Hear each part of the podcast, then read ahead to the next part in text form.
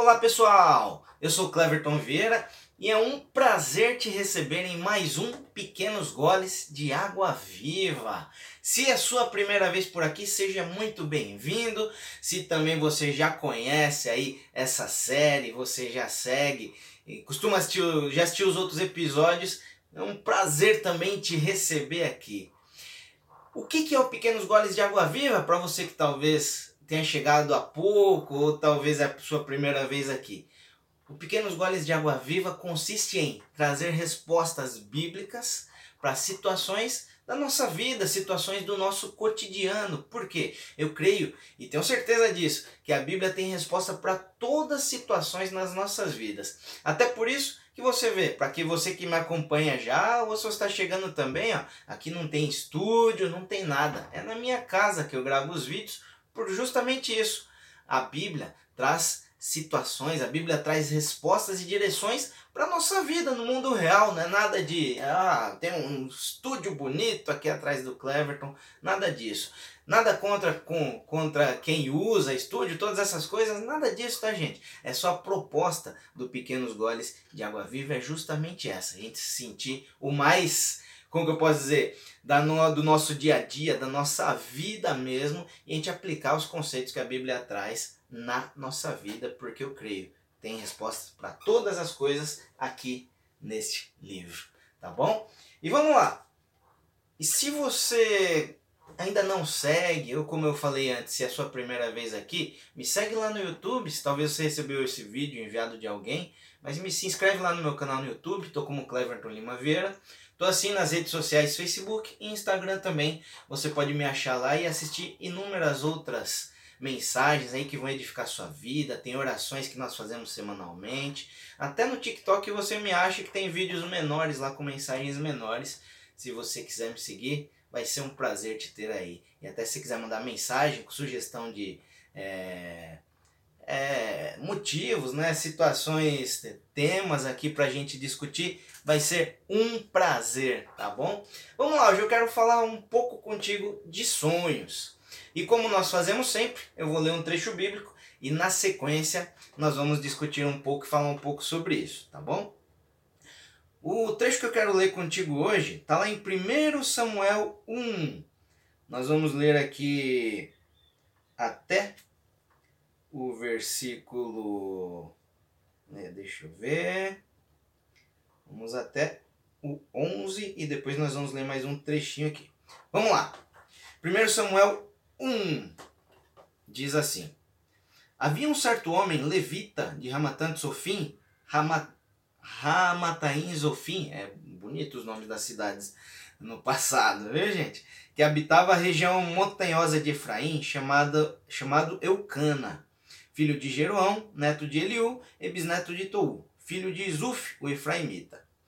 Eucana tinha duas esposas, uma se chamava Haná, Ana, e a outra Penina. Penina havia concebido e tinha filhos. Ana, no entanto, não tinha nenhum. Todos os anos, Eucana subia da sua cidade para adorar e oferecer sacrifícios ao Senhor dos Exércitos, em Siló, onde os dois filhos de Eli, Rofne e Finéias, serviam como sacerdotes do Senhor. No dia em que oferecia sacrifícios, Eucana tinha o costume de dar porções à sua mulher Penina, aquela que tinha filhos, e a todos os seus filhos e filhas. Porém, a Ana entregava-lhe uma porção dupla, porque grande era o seu amor por ela, ainda que o Senhor não a tivesse permitido gerar filhos. Em outras versões fala que, vai falar aqui que ela é estéreo. Penina, sua rival, provocava e humilhava Ana continuamente, porque o Senhor a tinha deixado estéreo. Isso tudo acontecia ano após ano, sempre que eles subiam à casa do Senhor. A rival de Ana a ofendia e ela passava o tempo todo solitária, chorando, sem comer. Até aí, querido. E aí, vamos lá, e seguindo um pouco. Vamos lá, vamos seguir aqui no diálogo para vocês entenderem melhor. Então Eucana, seu marido, lhe indagava: Ana, por que choras e não te alimentas? Por que está tão infeliz? Será que eu não valho para ti mais do que dez filhos? E certa ocasião em Siló, logo depois de haverem terminado de comer e beber, estando é, o sacerdote Eli sentado numa cadeira junto a um dos pilares à entrada do santuário do Senhor, Ana se levantou e, com alma profundamente sofrida, chorou muito e orou ao Senhor dessa maneira. E fez o seguinte voto: Ó Senhor Todo-Poderoso, se quiseres dar atenção à humilhação da tua serva e te lembrares de mim, e não te esqueceres da tua serva, mas lhe concederes um filho homem, então prometo que o dedicarei a ti, Yahvé, por todos os dias da sua vida, e o seu cabelo e a sua barba jamais serão cortados. E aí, seguindo aqui no texto, Eli, que era o sacerdote ali, viu que ela orava ali só mexendo os lábios, não fazia barulho, ele até confundiu que ela estivesse é, embriagada. Ele faz até uma exortação a ela, e ela fala que não estava embriagada, que ela estava orando e pedindo né, o, ao Senhor, fazendo um pedido ao Senhor, pedindo um filho. E aí eu até ele, é, o sacerdote entende Eli e fala, vá que Deus conceda o que você pediu. E aí, só seguindo a partir do versículo 19, só para vocês entenderem, depois nós vamos é, falar mais.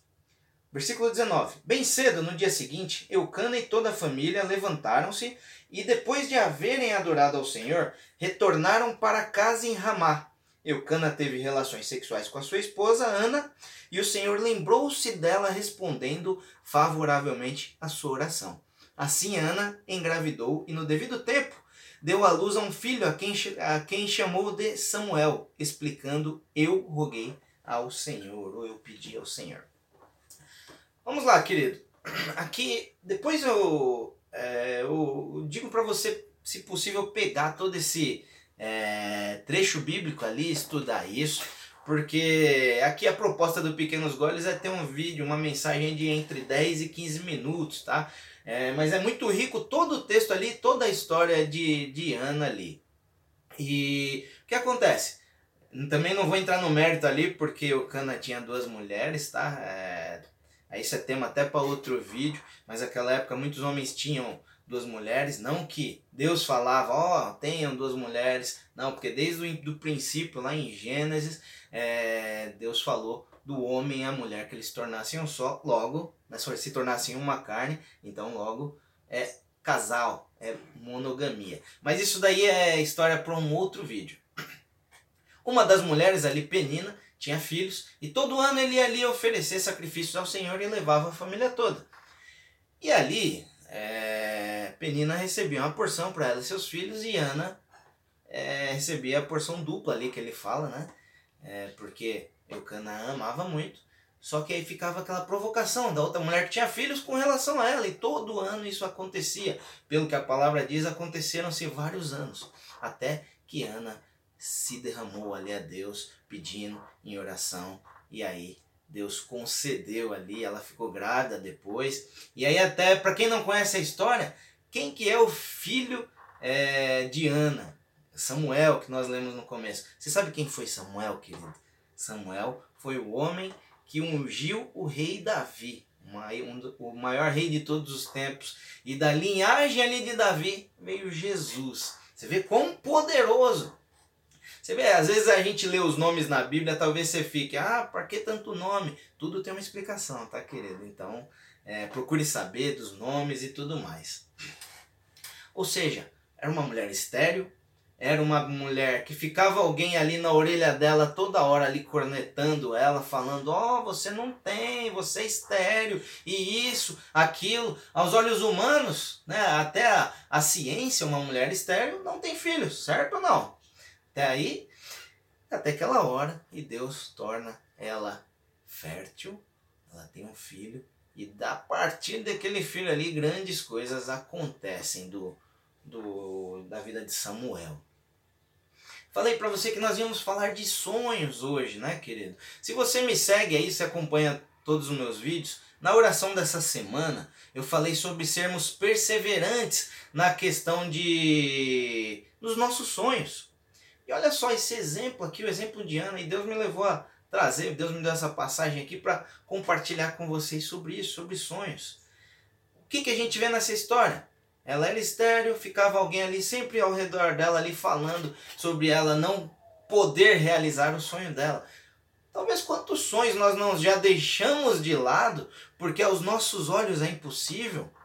Ou talvez nós temos um objetivo ali e as pessoas ficam do nosso lado ali falando: "Ah, cara, é muito difícil para você. Você não vai conseguir.